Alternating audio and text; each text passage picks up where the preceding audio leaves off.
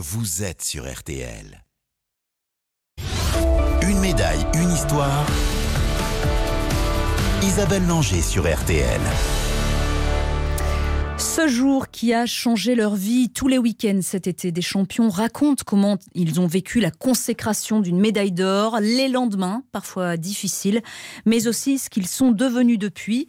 Aujourd'hui, c'est le cycliste sur piste Florian Rousseau, sacré champion olympique le 24 juillet 1996 à Atlanta, qui se confie à Isabelle Langer.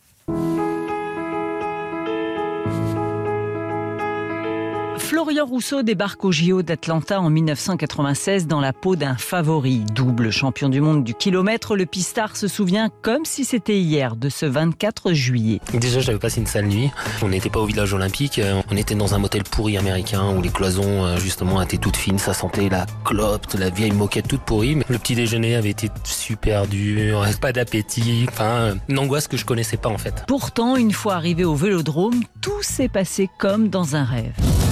RTL, Atlanta 96. La cinquième médaille d'or au kilomètre pour Florian Rousseau. C'était prévu, mais il fallait le faire. C'est merveilleux, je suis champion olympique et c'est le principal.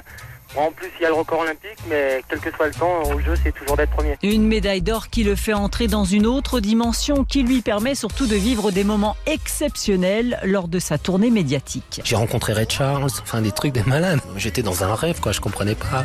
Quand t'as 21 ans, 22 ans, t'es aux États-Unis, t'as une médaille d'or olympique, tu rencontres, c'est pas possible, quoi. Après Atlanta, Florian Rousseau a laissé tomber le kilomètre pour la vitesse, avec le même succès. Trois titres mondiaux individuels, cinq par équipe et un titre olympique en 2000 à Sydney où il décroche aussi l'or sur le Kering. L'Orléanais a rangé son vélo en 2004 après avoir manqué sa sélection pour les Jeux d'Athènes. Il est devenu entraîneur, mais il n'a pas échappé au phénomène de la petite mort du sportif. Non, ça a été dur, très dur très très dur parce qu'on s'en rend pas compte et puis on veut pas le montrer finalement qu'on va pas bien, qu'on est en dépression, c'était le cas. Tu vois Mais ouais, c'était dur deux ans. Les larmes aux yeux, Florian Rousseau explique qu'il avait tout pour aller bien et pourtant. Il me manquait quelque chose, la compète. Pour trouver euh, des motivations, des, des, choses simples euh, où on se dit euh, c'est fadasse quoi. Mais en fait, non, c'est le plus important. Et donc, ouais, c'était dur, hein, dur. Le plus compliqué, c'était surtout de retrouver effectivement cette adrénaline de la compétition. Je l'ai pas retrouvé encore.